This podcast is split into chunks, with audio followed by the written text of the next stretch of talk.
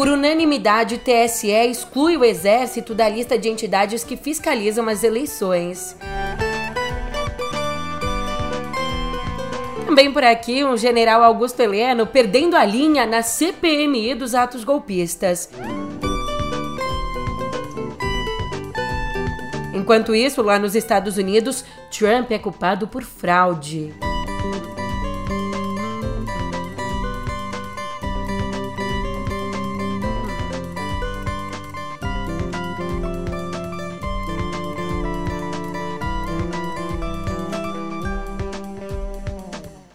Ótimo dia, uma ótima tarde, uma ótima noite para você. Eu sou a Julia Keck e vem cá, como é que você tá, hein? Nessa quarta, dia 27, a gente pode assegurar que de ontem para hoje a caserna tá um pouco mais distante do processo político e, consequentemente, um pouco mais blindada do golpismo por conta de uma decisão do TSE. Decisão que eu esmiuço para você agora no pé do ouvido.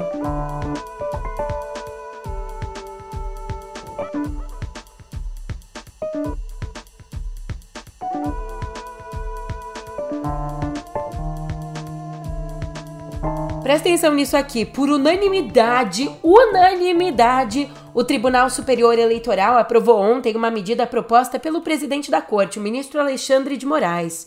E essa medida simplesmente exclui as Forças Armadas da lista de entidades que fiscalizam o sistema eletrônico de votação. E nessa mesma decisão, Moraes também propôs a retirada do Supremo Tribunal Federal como fiscalizador.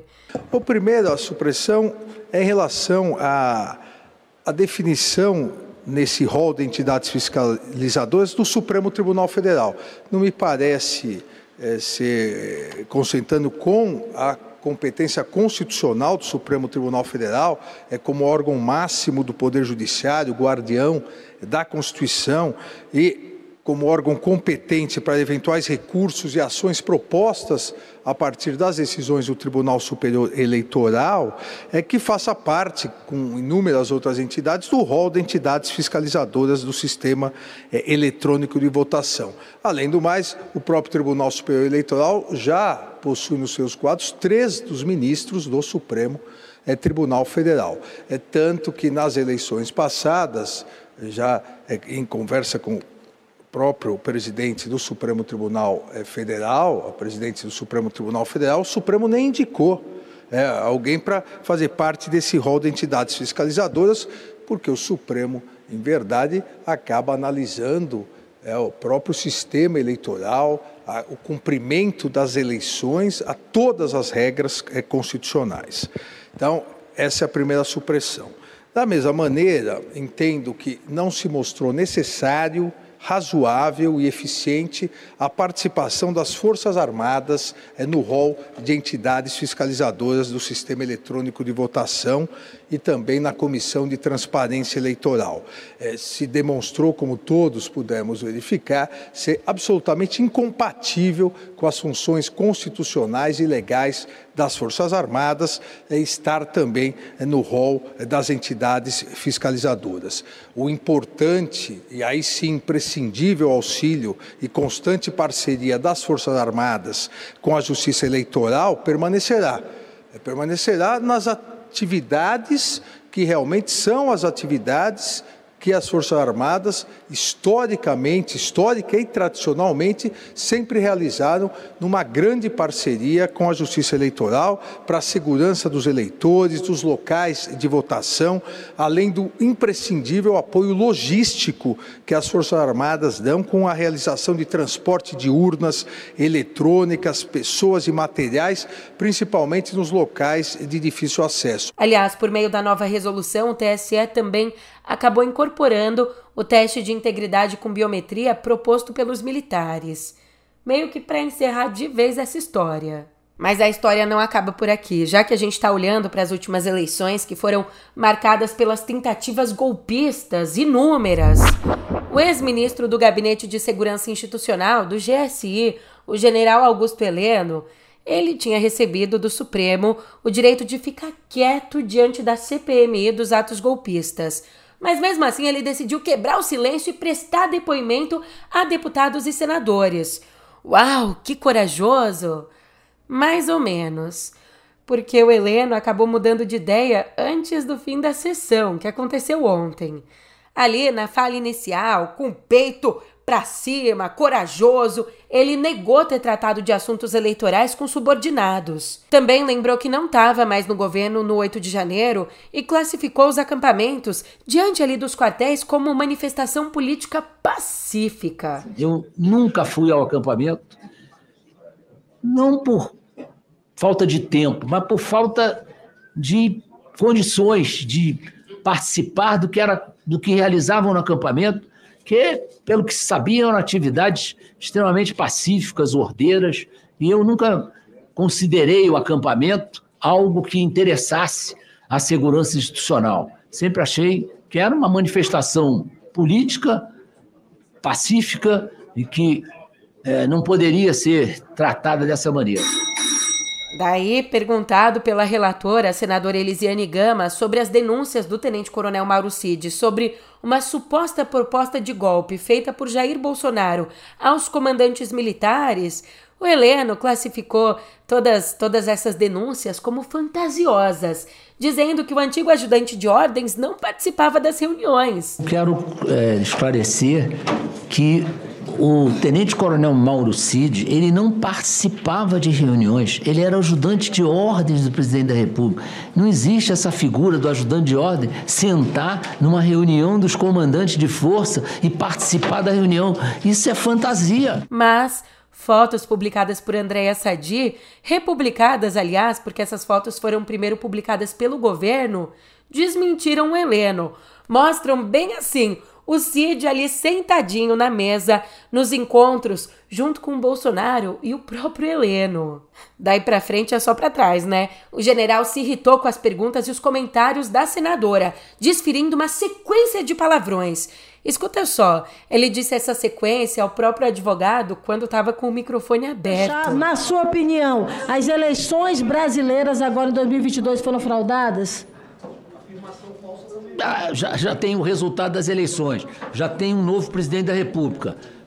Pô, não, não posso dizer que foram fraudados, foram certo. examinados. O senhor mudou de ideia, né? E... Muito obrigada, presidente. Ela, ela, ela fala as coisas que ela acha que tá na minha cabeça. Porra, é pra ficar puto, né? Puta que Presidente, por favor, respeito à relatora, ao presidente. próximo. Tá demais. Peraí. É muito respeito com a... E aí, quando os parlamentares governistas e da oposição começaram a colocar o Heleno contra a parede, resgatando falas dele contra Lula em defesa do golpe de 64, que bonitinho, o Heleno lançou mão do direito ao silêncio. Mas não tem jeito, é cada vez mais contundente as provas de que a gente ficou mais perto de um golpe do que a gente pensava. Sim, Bolsonaro, o entorno dele e militares da reserva pediram um golpe às Forças Armadas.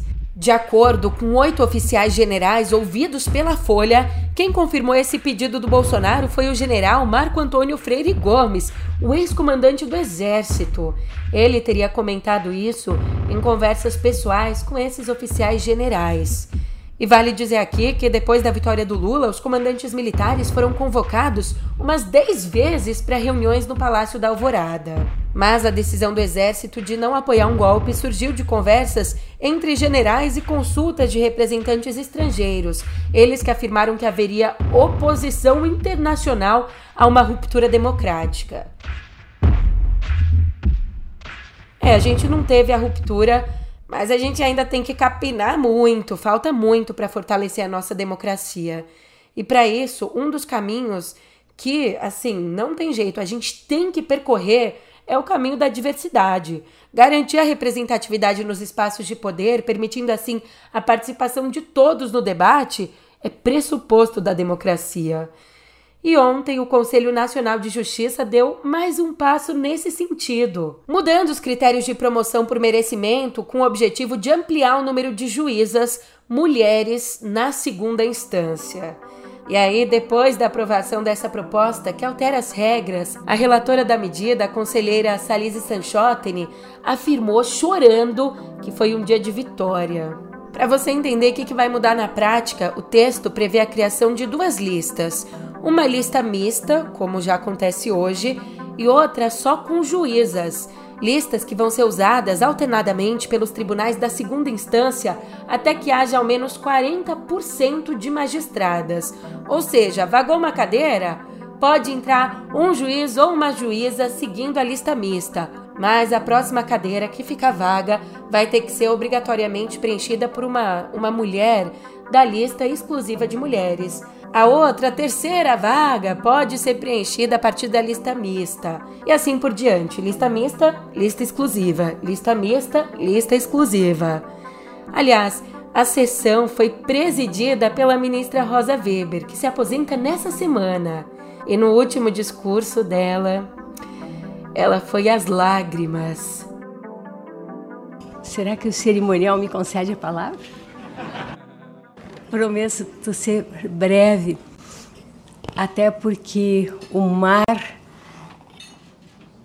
é um verdadeiro mar de emoções que toma conta de mim e eu estou com enorme necessidade de impedir que os diques internos se abram e que as lágrimas transbordem. Comentei na sessão anterior de que eu, sou, eu choro muito, eu sou muito chorona, mas a, as lágrimas elas sempre escorrem para dentro.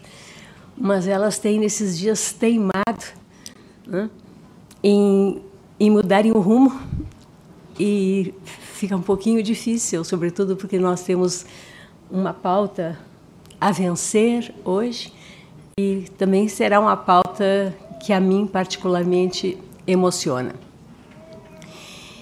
Eu saúdo a todos com enorme carinho e com enorme agradecimento. Ministro Schietti, querida Amine, todos os conselheiros, ministro Felipe, aqui todos do meu lado, doutor Mansur, meu companheiro de aposentadoria aqui, doutor Alcides, que também se vai com a primavera, né, doutor Alcides? E os alunos todos, os mestrandos da faculdade de, do Mato Grosso, né? e que lembraram aqui a doutora Clarice, presidente do Tribunal de Justiça, que me acolheu naquele belíssimo Estado Verde, né? que tanto me encantou. Os meus queridos juízes e juízas auxiliares que estão todos aqui, enfim, todos os presentes, que nos assistem, eu só tenho gratidão. Eu tive o enorme privilégio de atuar nesse Conselho Nacional de Justiça com essa companhia tão qualificada, senhoras conselheiras, senhores conselheiros, né?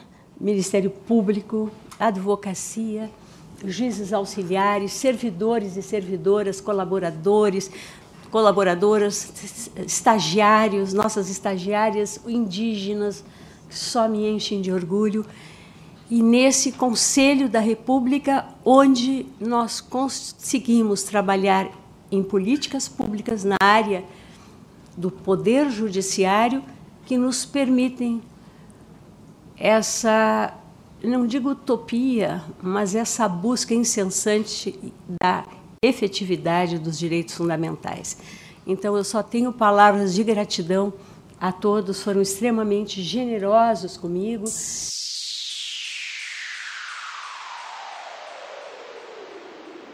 E passemos agora à Procuradoria-Geral da República. Lembra que o mandato do Augusto Aras terminou ontem? Então, a cadeira dele não pode ficar vazia. Senão, quem é que vai engavetar tudo? Tô numa democracia e posso te xingar. Portanto, de hoje até o Senado homologar um nome indicado por Lula, a PGR vai ser ocupada interinamente pela subprocuradora Eliseta Paiva Ramos, vice-presidente do Conselho Superior do Ministério Público Federal.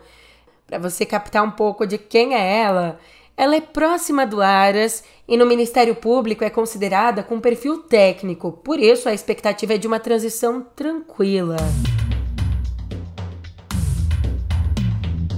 Já no Tribunal de Justiça do Distrito Federal e dos Territórios, a situação tá pegando fogo. A corte acaba de tornar Bolsonaro réu por incitação ao estupro por afirmar em dezembro de 2014 que a deputada federal petista Maria do Rosário não merecia ser estuprada por ser feia.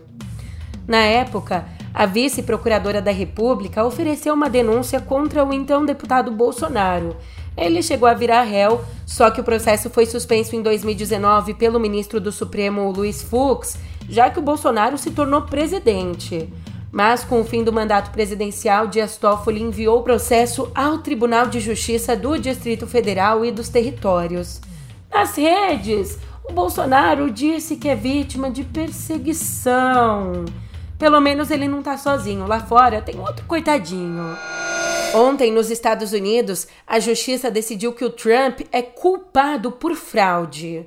O juiz Arthur Engoron concluiu que o ex-presidente fraudou o valor dos bens que possuía para conseguir construir todo o império imobiliário dele. Na prática, para conseguir pegar empréstimos com taxas melhores e seguros mais baratos, nas declarações que ele mandava a bancos e seguradoras, Trump teria exagerado o valor de sua fortuna em até 2 bilhões e 200 milhões de dólares. Pelo visto, faltou Trump escutar um Stop the Count! Colocou mais 2 bilhões e 200 milhões de dólares na conta, assim até eu. Mas esse que é o cidadão honesto, né? Coitado, foi pego no pulo e por isso Make America Great Again. Bem, a decisão do juiz ocorre no âmbito de uma ação civil iniciada pela Procuradoria-Geral do Estado de Nova York em setembro do ano passado. A ação cita dois dos filhos do Trump e a empresa dele como réus. A defesa vai recorrer. E mais, fica claro aí, esse caso não tem relação com os quatro processos criminais que o ex-presidente enfrenta. Já o atual presidente do país, o Joe Biden, desembarcou em Michigan para falar com trabalhadores grevistas da indústria automobilística. E aí, ao comparecer presencialmente ao piquete de sindicalistas do United Auto Workers, ele se tornou o primeiro presidente dos Estados Unidos a participar de forma direta de um ato grevista. Trump visitará os grevistas hoje.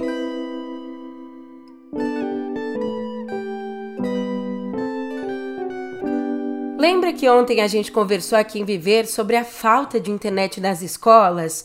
Então, finalmente uma boa notícia! Meu Deus do céu, tem que comemorar, porque tá difícil os últimos tempos.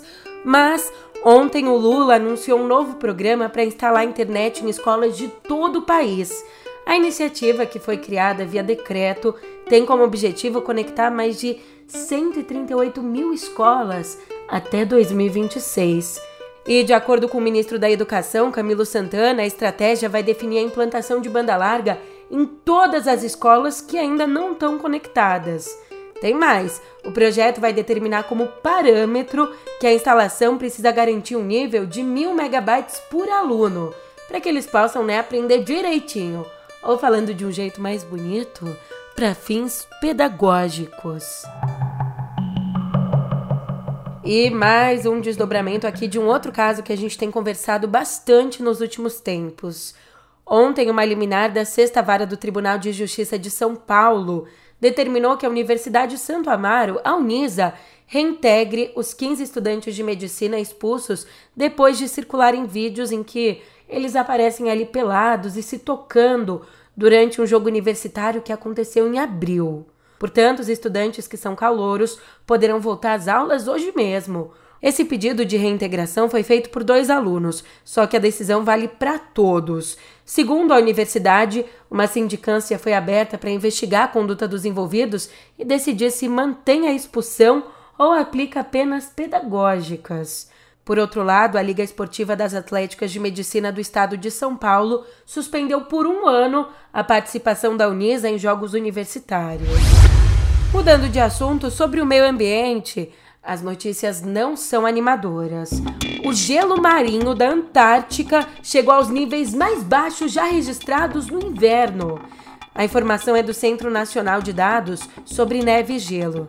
Trazendo os números para a conversa, há alguns dias, no dia 10 de setembro, agora, a extensão máxima anual foi de 16 milhões e 960 mil quilômetros quadrados, um milhão a menos que o recorde mínimo anterior, em 1986. Essa, aliás, é a menor extensão já registrada desde 1979, quando o satélite começou a fazer o levantamento. Ou seja, é a menor já já registrada. E o que, que eu tenho a ver com isso, Julia? Meu amor, o derretimento do gelo antártico pode afetar a reprodução de animais, o que desbalanceia primeiro a cadeia marinha. Desbalanceando a cadeia marinha, outras cadeias também entram em colapso, inclusive as que incluem os bichos que a gente come, tá? E além disso, a redução do gelo pode acelerar o aquecimento global com a diminuição da luz solar refletida para o espaço, o que também afeta os ciclos da plantação.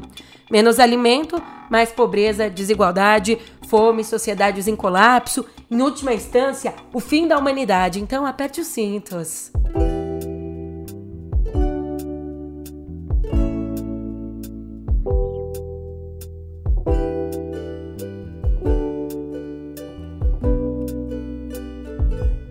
Planeta está prestes a explodir, mas enquanto há tempo, a premiação, pelo menos aqui na editoria de cultura, e uma atualização sobre o Globo de Ouro. Ele criou duas novas categorias para a premiação do ano que vem, que deve acontecer no dia 7 de janeiro.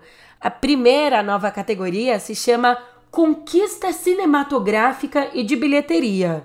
Ela vai premiar filmes que tenham a maior arrecadação do ano nos cinemas ou que estiveram entre os mais vistos no streaming. Os oito indicados devem ter ultrapassado aí 150 milhões de dólares em bilheteria, sendo 100 milhões nos Estados Unidos. Agora, no caso dos que foram lançados nas plataformas, como os que vão ser lançados na Netflix, os dados de audiência equivalentes devem ser apresentados. Já a segunda novidade é a categoria Melhor Performance de Comédia Stand-up para televisão, que, como o nome já diz, adivinha o que, que vai premiar? O melhor especial de comédia. Seis humoristas serão indicados por gravações lançadas no ano e as performances precisam ter ao menos 30 minutos.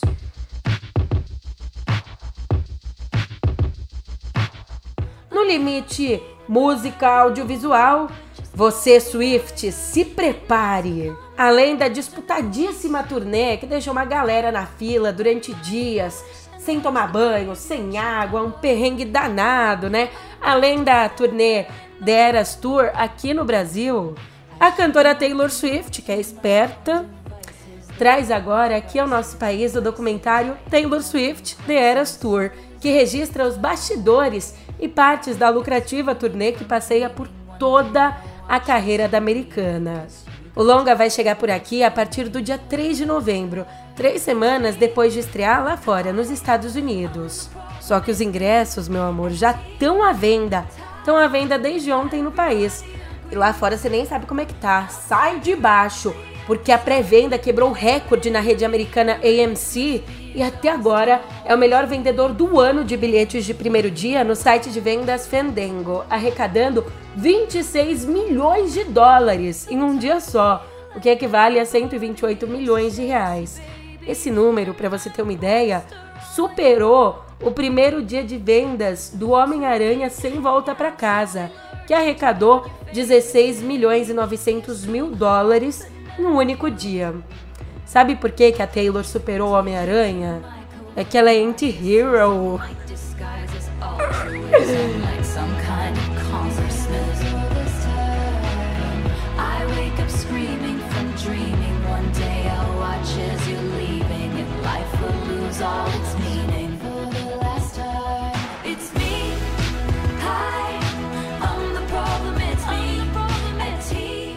Mas a gente também tem uma despedida por aqui. O agente da Uncle. Morreu nos Estados Unidos na segunda-feira o ator britânico David McCallum, ícone dos anos 60 pelo papel como o agente soviético enigmático Ilya Kuryakin na série O Homem da Uncle. Além disso, ele também foi muito conhecido por ter vivido o patologista Duck Mallard de NCIS ele tinha 90 anos e morreu em casa de causas naturais. Nascido em Glasgow, na Escócia, começou a atuar aos 12 anos em programas da rádio BBC, estreando então na TV em 1953. E aí já tinha uma sólida carreira no Reino Unido quando foi escalado em 1963 para o drama de guerra Fugindo do Inferno, que lhe abriu caminho para os Estados Unidos. Essa série durou quatro temporadas e deu ao artista cacife até para aventuras musicais. Instrumentista talentoso e regente, gravou discos com leituras eruditas de canções populares. E nas décadas seguintes atuou em filmes e séries até receber o papel em NCIS.